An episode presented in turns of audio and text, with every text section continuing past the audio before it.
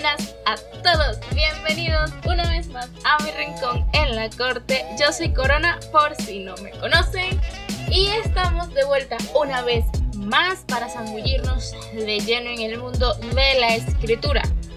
Llegamos esta vez por fin a ese temita que tanto ansiaba. Sí, exactamente.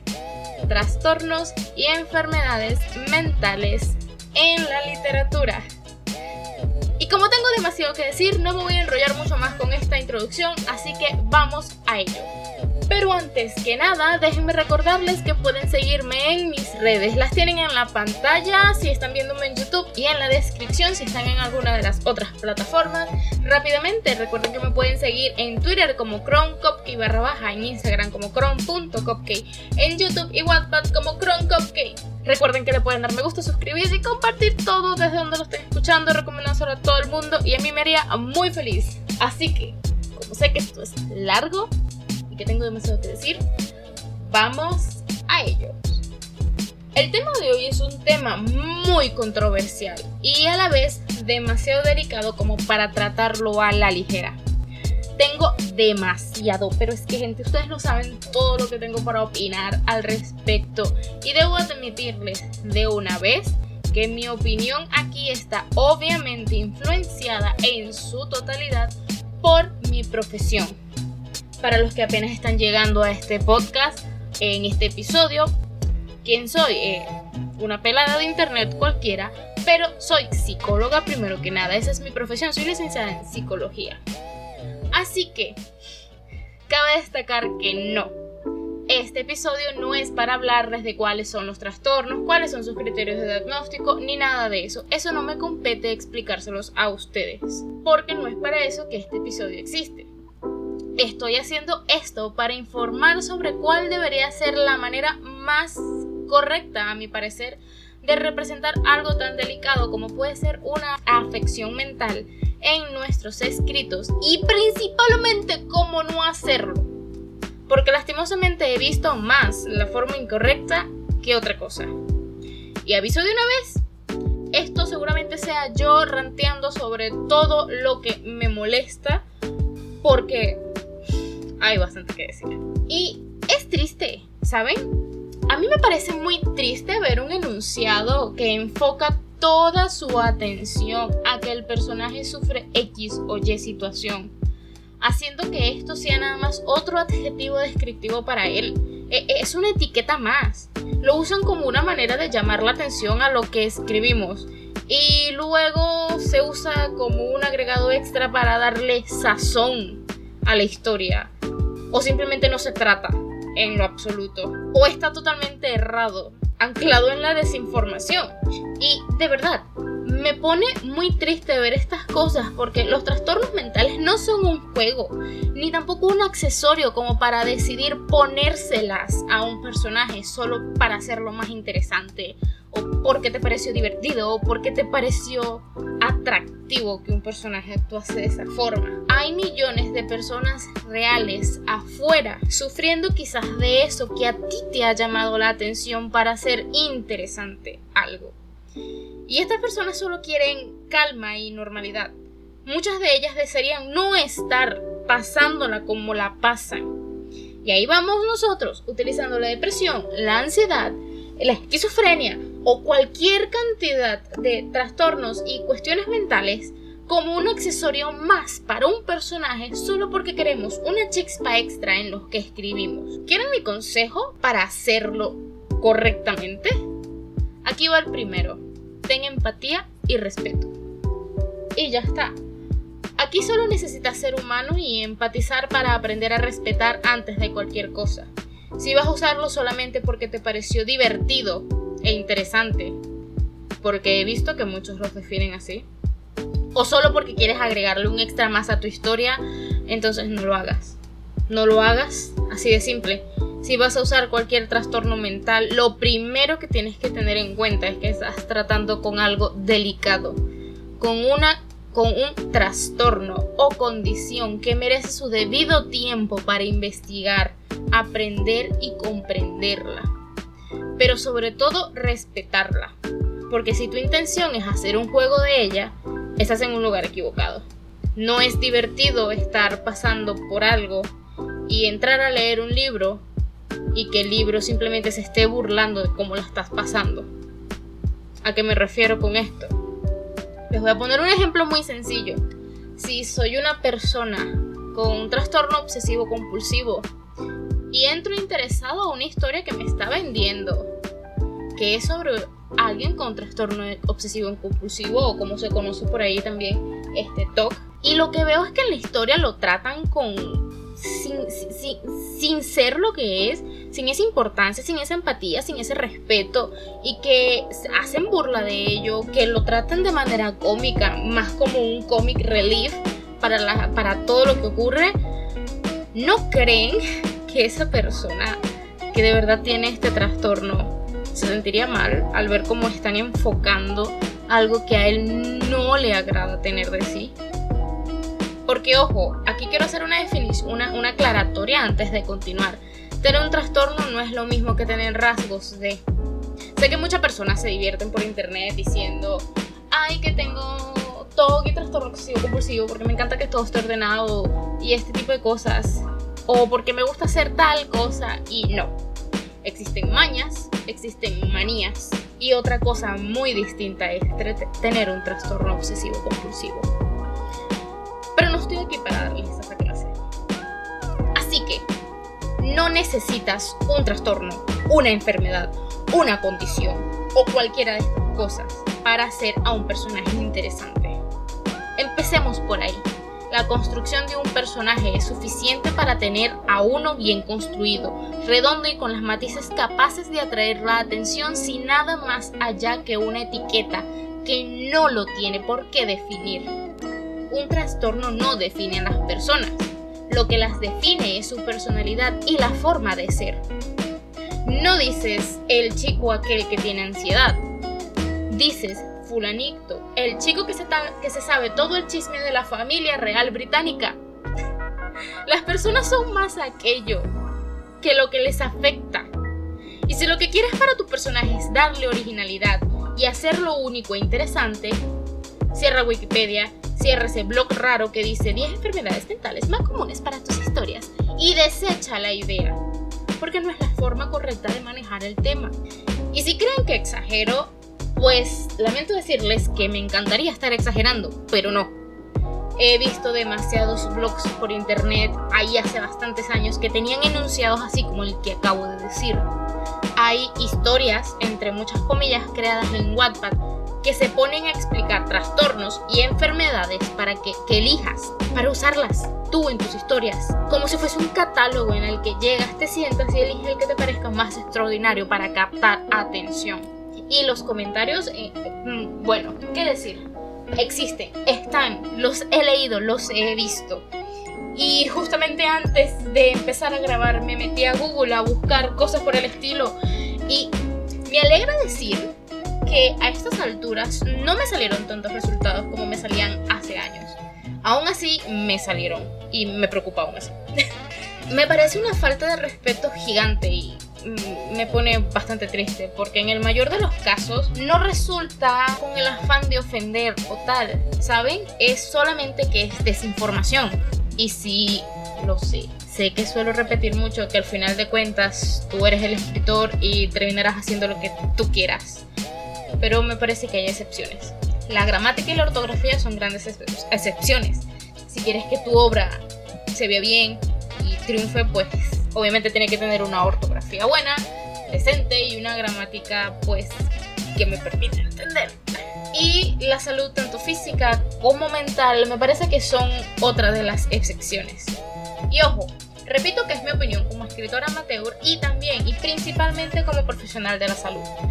Porque soy esa persona que lucha por dejar de estigmatizar la salud mental como algo de lo que no se habla o de lo que se habla de manera a bromas. Digo, es preocupante de que se hable de estas cosas, pero como una broma. A ver, si es un mecanismo de defensa, ¿vale? Y no me gusta. Es que tenemos que dejar de ver la salud mental como un tema demasiado tabú y tenemos que comenzar a hablar de ello para concientizar a las personas a nuestro alrededor. Y por lo mismo, soy esa persona que quiere enseñar al resto todo lo que este asunto conlleva.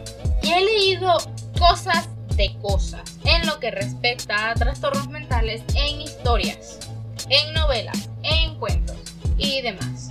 Así que no puedo quedarme callada ante todo lo que me ha hecho erizarme tengo que defender aquello por lo que lucho. Y tengo que enseñarlo por el camino para que las personas puedan buscar la mejoría, para que busquen informarse.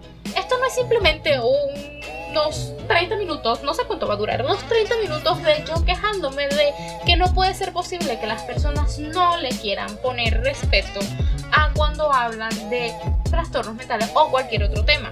Quiero también que las personas aprendan. Así que vamos con un par de ejemplos. El otro día estaba vagando por las redes y me encontré en la publicidad de una historia que me vendía un personaje con trastorno obsesivo compulsivo. Y yo dije, oye, qué genial, casi no he leído de esto en la literatura. No lo veo tan representado. Sorprendentemente, no he visto casi historias que te lo pongan. Este, y la publicidad me lo estaba vendiendo. Todo era enfocado a que el personaje tenía trastorno obsesivo compulsivo.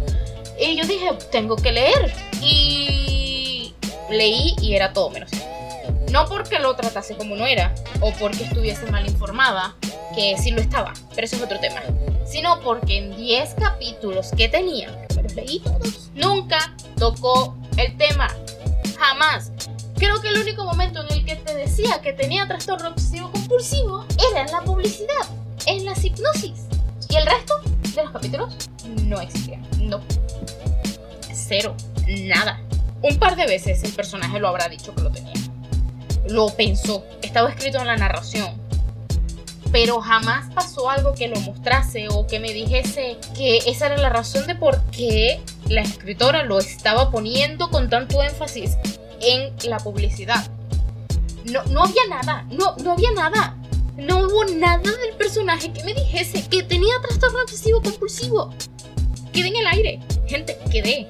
Así que yo me digo, ¿Para qué creaste un personaje con ello y, lo, y te enfrancaste en decirlo tanto si no tiene relevancia?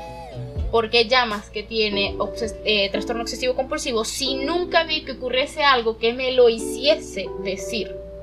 Porque gente, esa es la cuestión. Cuando hablamos de trastorno y les ponemos nombre y apellido es porque cumple una serie de criterios diagnósticos previamente estipulados y esto conlleva un cambio o alteración en la vida de la persona. Si me dices que tiene TOC, es porque tiene TOC. Entonces, ¿dónde está? ¿Dónde está? ¿Dónde está? Y si no trae nada para la historia, entonces ¿para qué me lo pusiste para empezar? Repito, no son adjetivos, no son algo para decir el personaje es, existe porque tiene TOC y ya está. ¿Qué, es eso? No es por echarme flores, porque incluso habiendo estudiado de ciertas cosas me habré equivocado un centenar de veces al escribirlo. Pero yo misma tengo una historia con un personaje con un trastorno obsesivo compulsivo, aunque su caso es difícil porque le destruye la cabeza. Ese no es el punto. El punto es que no es un adjetivo para él. No lo define y no voy por ahí describiendo poniendo qué tiene o cómo se llama o pegando 3 kilómetros de información de la Wikipedia en mi narración. No, ¿qué es lo que hago y cómo la gente descubrió que tenía lo que tenía? Demuestro lo que pasa con él mediante sus acciones y su mundo interno. Es un personaje que ha pasado por muchas cosas y la vida lo ha llevado a desarrollar diversos traumas y pensamientos que solo empeoran con el paso del tiempo hasta que en algún punto decide buscar ayuda cuando él mismo y las personas a su alrededor se dan cuenta que las cosas estaban bastante feas. Creo que nunca he nombrado algún trastorno a lo largo del centenar de palabras que llevo escrito de esa historia. Así que, ¿cómo demuestro su TOC? Fácil. ¿Qué es el trastorno obsesivo compulsivo? Obsesivo compulsivo.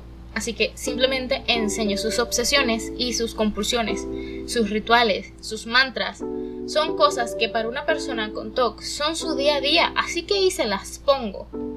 Esto permite que el lector entienda lo que pasa mediante el personaje. No se lo estoy contando, se lo estoy mostrando. Y lo mismo pasa con el resto. Muestra lo que les pasa.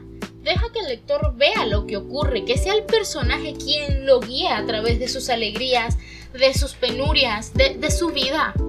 Ya os dije que una excelente forma de construir buenos arcos de personajes y mostrar sus cambios es a través de sus gestos, de sus acciones y el mundo interno que es el propio pensamiento. Te sirve para todo, aquí también. Y bastante. Esa es una forma excelente de contarlo. No tienes ni siquiera que ponerle un nombre y un apellido a lo que le pasa al personaje, ¿sabes? Simplemente con mostrar cómo lo vive es suficiente. Pero, aquí viene lo importante. Mi personaje no es así porque el trastorno me haya parecido curioso e interesante. De hecho, lo pensé demasiado a la hora de crearlo porque nunca me había atrevido a tocar algo que tuviese que ver con la salud mental. ¿Por qué? Porque sabía que cuando lo hiciese tenía que ser hecho con cuidado. Así que me hice una pregunta, una muy importante.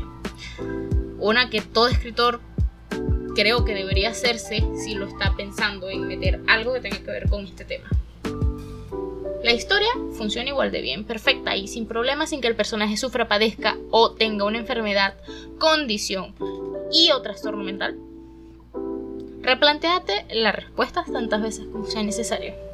Porque, porque, repito, si lo que buscas es una historia que hable sobre salud mental, explorando todos los espectros alrededor de aquello que has señalado, creando conciencia o enseñando al mundo de una minoría no representada, rompiendo estigmas o lo que sea que vaya por ese ámbito, venga, ¿por qué no? Tan solo tienes que informarte bien. Pero al contrario, si lo que quieres es jugar con el concepto de personaje porque te mola, o crees que sería interesante, o te divirtió porque pensaste mientras leías sería muy interesante que el personaje pase por esto, esto y esto y lo otro porque traerá muchas risas. Piénsalo mejor entonces, amigo. Piénsatelo mucho. Porque la salud mental, por mucho que sea ficción lo que estás escribiendo, en realidad no es un juego. Y parecerá una sorpresa, pero a veces no sabemos el daño que se hace. Porque al fin de cuentas, estamos poniendo información errado o no, estamos plasmando alguna información ahí. Y hay personas que los leen y pensarán que eso podrá ser la verdad absoluta, o pensarán que así pasa. O me dirán que cuando vieron fragmentado no pensaron que todos los que sufrían de DID eh, tenían una bestia interior. Levante la mano el que no lo haya pensado, que sé que muchos lo hicieron. Existía, a ver, existía esta historia que leí hace mucho tiempo sobre el espectro Era extraña, ¿vale? No me gustaba. La leía solamente porque quería ver cómo trataba el tema. Porque para mí es un clic inmediato si veo algo sobre salud mental o trastornos mentales. Porque tengo que entrar. Porque mi alma quiere saber cómo lo maneja. Soy una chismosa, lo admito. El punto es que era todo tan técnico. Era tan a rajatabla del manual. Era, eh, eh, sentía que estaba leyendo el manual de diagnóstico. Sentía que estaba leyendo una enciclopedia sobre el espectro autista. Pero mal. Porque había muchas cosas erróneas también, demasiada desinformación. Y os juro que había párrafos que explicaban las cosas tal cual las páginas de internet o tal cual los libros este, de investigación. Entonces llega un amigo mío dentro del espectro autista y la lee también. A ver, apiadaos de mis orejas en aquel entonces, porque la cantidad de notas de voz que me envió molestísimo por toda la desinformación que esa historia estaba dando al respecto fue, es que no puedo ni contarlas. Porque la gente que la leía se creía que así eran las cosas de verdad. Y aquí es donde actúa la falsa información que muchos por error tienen. Y así se sigue esparciendo. Y así salen al mundo y cuando se encuentran a una persona que cumple ciertas características que previamente hayan leído, las encasillan en ella. Y todo por no informarnos bien o por querer jugar con algo que no manejamos ni conocemos. A este mismo amigo, personas que habían leído esta historia y que sabían que él estaba dentro del espectro autista, comenzaron también a decirle cosas que habían pasado en la historia y él como que, no. Entonces, si se dan cuenta ¿A dónde quiero llegar con esto de que cuando tratamos las cosas como no deben ser tratadas, solamente estamos esparciendo más desinformación al respecto y afectando a las personas de verdad? Hay demasiadas, pero demasiadas maneras de hacerlo mal. Comenzando por tomártelo como una broma, pasando por toda la desinformación y recorriendo todo el camino lleno de errores hasta terminar en simplemente quererlo para llamar la atención. Porque la idea de tener un trastorno disociativo de identidad en la historia te parece muy entretenida porque viste Split. Y no, no queremos hacer eso. Porque en realidad hay formas de hacerlo bien. ¿Es complicado? Bastante. Mm, bastante. Así que si llegaste hasta aquí y has soportado escuchar cómo me quejo de que me moleste muchísimo que usen esto a la ligera, ahora es momento de escucharme más calmada para saber cómo hacerlo bien. Quiero aclarar que esto no es solamente con la escritura en plan con la literatura, también ocurre mucho en los juegos de rol. Ah, soy una hater total de cuando quieren ponerle un trastorno a un personaje solamente para que sea más entretenido jugar con él. Me parece un insulto.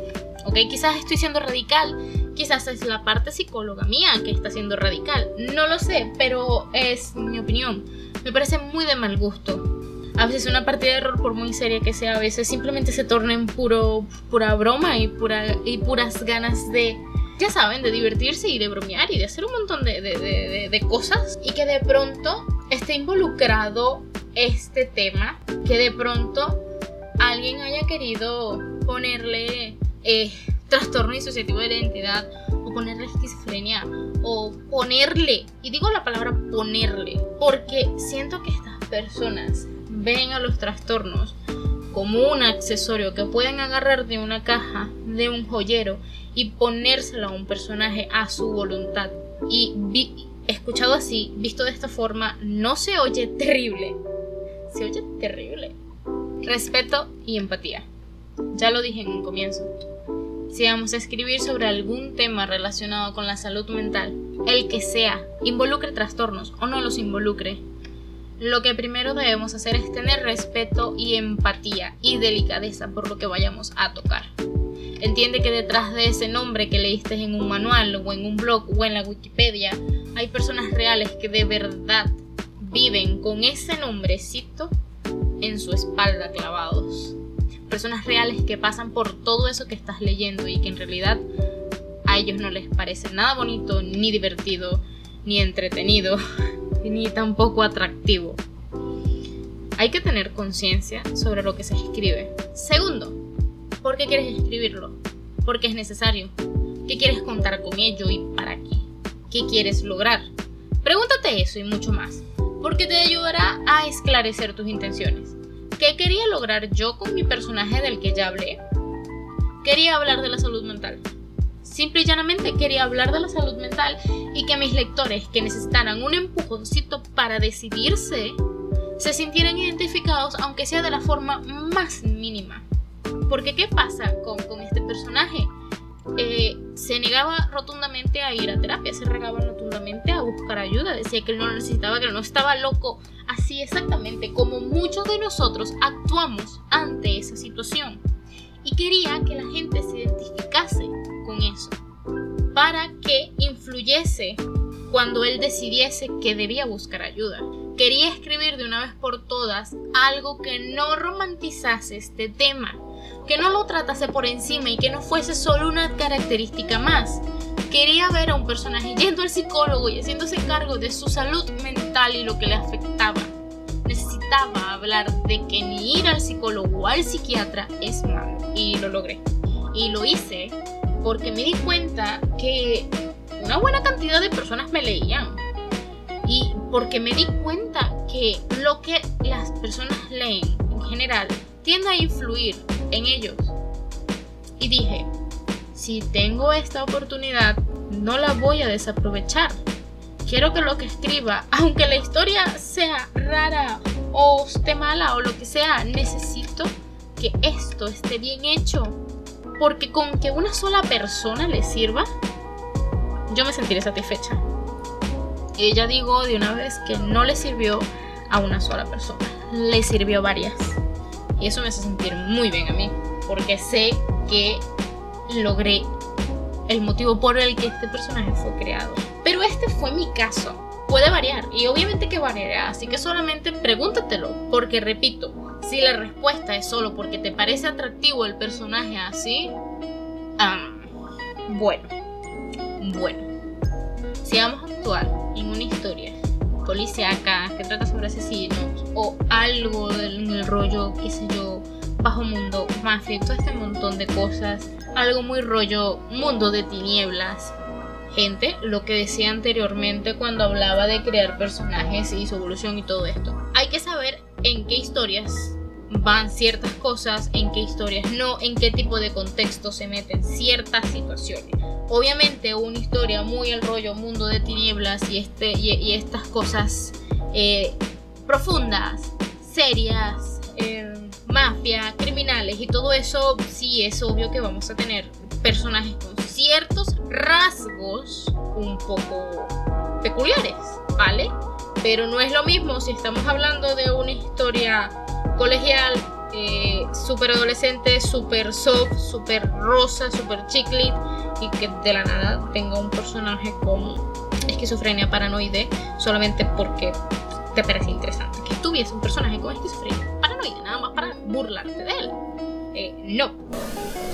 No os estoy diciendo que no pueden escribir sobre ciertas cosas. Ustedes pueden escribir sobre lo que quieran, sobre lo que más deseen, sobre aquello que más les plazca.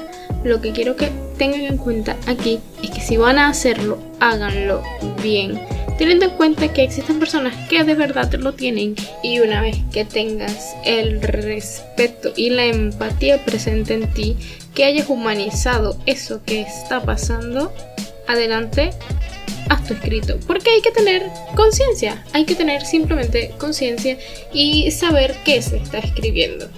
Saben que hablaba de que en qué historias poner tal cosa y así. Lo mismo pasa aquí. Tenemos que saber en qué tipo de historias ponerlas, eh, cómo tratarlo y ya está. Con que trates y tengas enfrente el tema que quieres usar y hayas investigado lo suficiente y sepas cómo funciona y sabes que lo vas a poner pues, que lo vas a poner bien y correcto y que no vas a estar compartiendo desinformación, pues adelante puedes escribir lo que te plazca.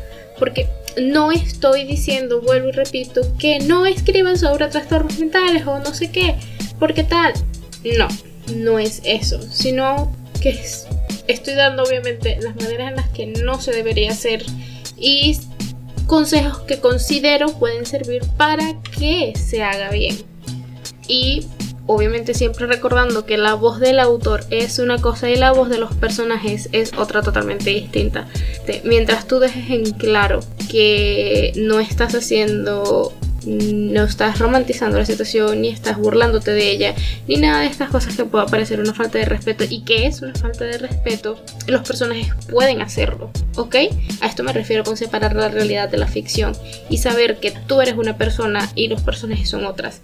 Y tampoco y aunque estoy diciendo esto, tampoco te escudes en la voz de tus personajes, porque algunos escritores lo hacen. Usan la excusa de que el personaje pues habla como habla y que eso no tiene nada que ver con lo que él piensa cuando en realidad a muchos les pasa. Así que simplemente un consejo de por medio y unas pequeñas palabritas de por medio para aclarar a lo que me estoy refiriendo. Así que tercero, y esta es muy importante, investiga, lee, pregunta. No necesitas ser un profesional de la salud para comprender el funcionamiento básico de ciertas cosas pero sí que necesitas empaparte muy bien de aquello que quieres escribir y aprender todo lo que puedas de ello. Lo mismo pasa con los actores. Los actores no se quedan nada más con el libreto que les entregan. La mayoría de los actores investigan directo de la fuente además sobre lo que van a actuar. No te quedes nunca con un solo concepto. Busca demasiados, muchos, compáralos, comprueba que sus fuentes sean confiables. También es importante entender que no todas las personas viven las cosas igual. Cada quien es distinto, así que de una forma u otra los personajes también podrán tener variaciones en su actitud, en sus pensamientos y demás. Aunque por norma general estas características casi siempre estarán dentro de los criterios diagnósticos. O pueden que se salgan de ellos, así que lee mucho. Wikipedia, mm, solo para el concepto general, si quieres, para darte una idea. Realmente no me gusta. Mejor vea blogs de psicología que escriban realmente profesionales de la psicología. Busca libros que hablen de ello e investiga con personas reales que puedan ayudarte a entender mejor el aspecto no técnico. Porque si algo aprendí atendiendo pacientes es que el libro podrá decirte una cosa y ser muy específico y sí, es muy perfecto y todo y porque te... Pero la hora de la práctica, cuando tienes al paciente enfrente, no es tan fácil como parece. A veces cuesta y es por eso que los psicólogos estudiamos y nos preparamos para ello. Pero no habrá mejor fuente de información que una persona que lo viva en carne propia y esté dispuesto a contártelo. No es que vas a ir como un loco a preguntarle a todo el mundo o a ser, y a ser invasivo y acosar a la gente por información. No. Puedes ofrecerle una entrevista para saber sobre el tema.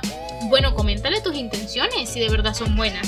Si de verdad son buenas, créeme que la mayoría le gustará hablar de ello para que se sepa la realidad de lo que viven cómo lo viven, cómo lo pasan. Así que siempre con respeto por delante. A ver, un shot cada vez que digo respeto en este podcast.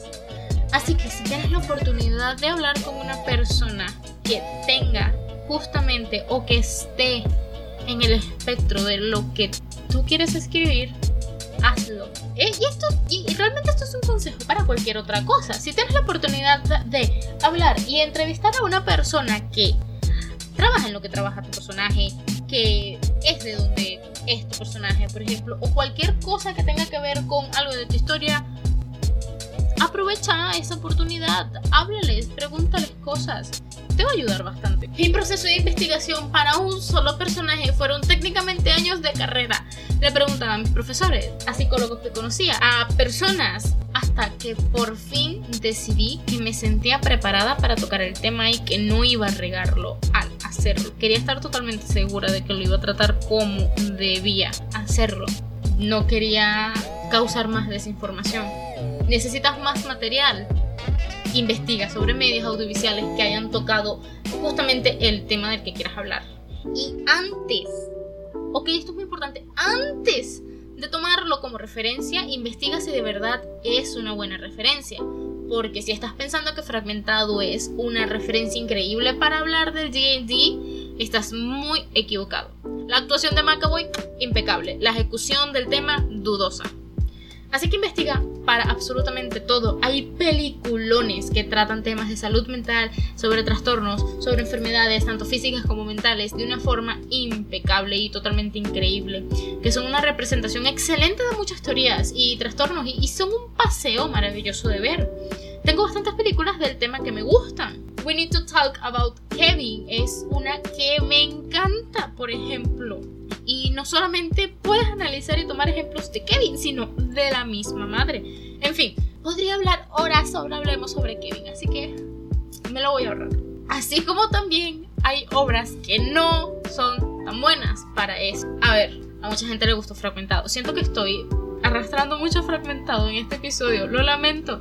Hay muchas personas que les gustó bastante fragmentado. A, mí me entretuvo. Y muchas personas que creen que así de verdad funcionaba el trastorno. Y no. ¿Es una película entretenida de ver y buena en ese sentido? Sí. ¿Es buena para tomarla de referencia? No. Así que como en cualquier otro tipo de medio, pasa con libros, pasa en cómics, pasa en series, pasa en películas, pasa en todo. Habrá obras que representen las cosas correctamente, habrá otras que fallarán en algunos lugares y otras que serán totalmente terribles. Recomendaciones rápidas, La Naranja Mecánica, una buena forma de ver el trastorno de personalidad, El Cisne Negro, Esquizofrenia, Paranoia. Eh, no me gusta la película, pero solamente porque no me gusta Natalie Portman, no, porque la película sea muy mala, aunque quizás mi, estoy sesgada porque no me gusta Natalie Portman. El discurso del rey, una película increíble para ver de alguien con un trastorno del lenguaje. Es muy buena película, véanla. Hablemos sobre Kevin, obviamente. Una maravilla de, para analizar, se las dejo de tareas. Y así hay millones de medios a los que podemos recurrir, pero siempre teniendo como base la ciencia, respaldados siempre con un libro confiable y fuentes fidedignas con el que podamos respaldar lo que estamos viendo. Porque no hacemos nada con ver algo si no lo entendemos. Así que gente hay que hacer nuestra tarea. También es importante destacar que no te guíes por los estereotipos y todos esos rumores sociales que corren por ahí sobre la mayoría de los trastornos. Por ejemplo, y sigo con este mismo, el trastorno obsesivo compulsivo siempre es representado por alguien que no puede dejar de lavarse las manos y que tiene una limpieza obsesiva. Y aunque esto es real en varios casos, no todas las personas que tienen un trastorno obsesivo están obsesionadas con la limpieza. El trastorno obsesivo compulsivo es algo mucho más grande. Huyámosle entonces a los estereotipos porque no son buenas representaciones de lo que significan las cosas a las que están enfocadas. Y eso es seguir alimentando la mala información. Y por sobre todo, lo más importante es que recordemos que son un tema que no se debe usar ni tratar a la ligera. Sí, lo sé. Estamos haciendo ficción y siempre tenemos y siempre tenemos que tener en cuenta que la realidad y la ficción son cosas que debemos separar en todo momento. Pero me parece que cuando un tema ya involucra a cierto grupo de personas en una situación específica, a un colectivo, una lucha o parecido, tenemos que tratarlos con el respeto que merecen. Lo mismo ocurre, por ejemplo, con el colectivo LGBT o el feminismo no, no, no, no son adjetivos para que los uses al describir a un personaje. Es parte de ellos. Pero no son ellos. No es lo que los define en su totalidad. Un personaje debería ser reconocido por sus talentos si tiene, por sus logros, por, sus por sus fracasos incluso, por su manera de ser y todo el rango de personalidad que tenga, no por una simple etiqueta que lo estigmatice. Debemos dejar de romantizar los trastornos mentales, de autodiagnosticarnos y ese tipo de cosas, pero tenemos que normalizar que existen y están ahí. Y en estos tiempos de pandemia se ha visto un incremento altísimo de casos por el confinamiento. Ya hay muy pocas personas hablando de, hablando de esto, así que quiero dedicar estos últimos minutos del podcast solo para decirte, oyente, no temas pedir ayuda. Has llegado hasta aquí por tu propio esfuerzo y podrás seguir adelante. Pero si sientes que no puedes más, que no puedes hacerlo solo, no dudes en buscar ayuda profesional. A dónde vamos cuando nos duele la cabeza o cuando nos duele algo del cuerpo. Vamos al médico. A dónde vamos entonces cuando los pensamientos son tan fuertes que no nos dejan descansar. Tenemos que ir a terapia. Y eso sería todo por hoy. Así que muchas gracias por llegar hasta aquí y soportar mis quejas. Tenía que salgármelo del pecho porque es algo que cada vez que sale a relucir, pues ah, me pongo algo agresiva. Así que tuve que reescribir esto como mil veces para que no sonase tan pasivo-agresivo, pero a veces a la gente le hace falta un jalón de oreja para que entienda las cosas. Tengo mucha rabia contenida sobre este tema. Este sí es gigantesco, larguísimo, creo que va a ser casi una hora. Eh, bueno, 40 minutos, va a ser casi una hora, sí. Eh, lo siento, pero no lo siento. Era algo de lo que tenía que hablar porque es importante. Eh, es importante entender entender de ciertos límites, entender de ciertas, de ciertas situaciones. Con esto no te digo que no puedas involucrar eh, cosas como la depresión, la ansiedad eh, o trastornos, eh, otros tipos de trastornos como lo he nombrado bastante, el trastorno obsesivo compulsivo, que no puedes hablar sobre la paranoia o la esquizofrenia o cualquier otro tipo de cosas. Si quieres hacerlo y quieres mostrar algo con eso, adelante, venga, puedes hacerlo, pero ten en cuenta que, de nuevo, no es lo que define en su totalidad al personaje, no es una etiqueta que él deba llevar en su espalda siempre o como un foco de neón en la frente. No es el personaje, ¿entienden? Los personajes no deberían ser un trastorno mental. Si un personaje lo tiene, es, es simplemente algo más de él y ya está y la mejor forma es siempre describirlo con el respeto que merece, con la información y la dedicación que algo se merece. Así que, sin mucho más que decir, les recuerdo que pueden seguirme en mis redes. Tengo mi Ko-Fi abierto para donaciones, igual el PayPal Me. Espero que el episodio de hoy les haya gustado. Esta fue la corte de los susurros y espero verlos de nuevo el próximo jueves.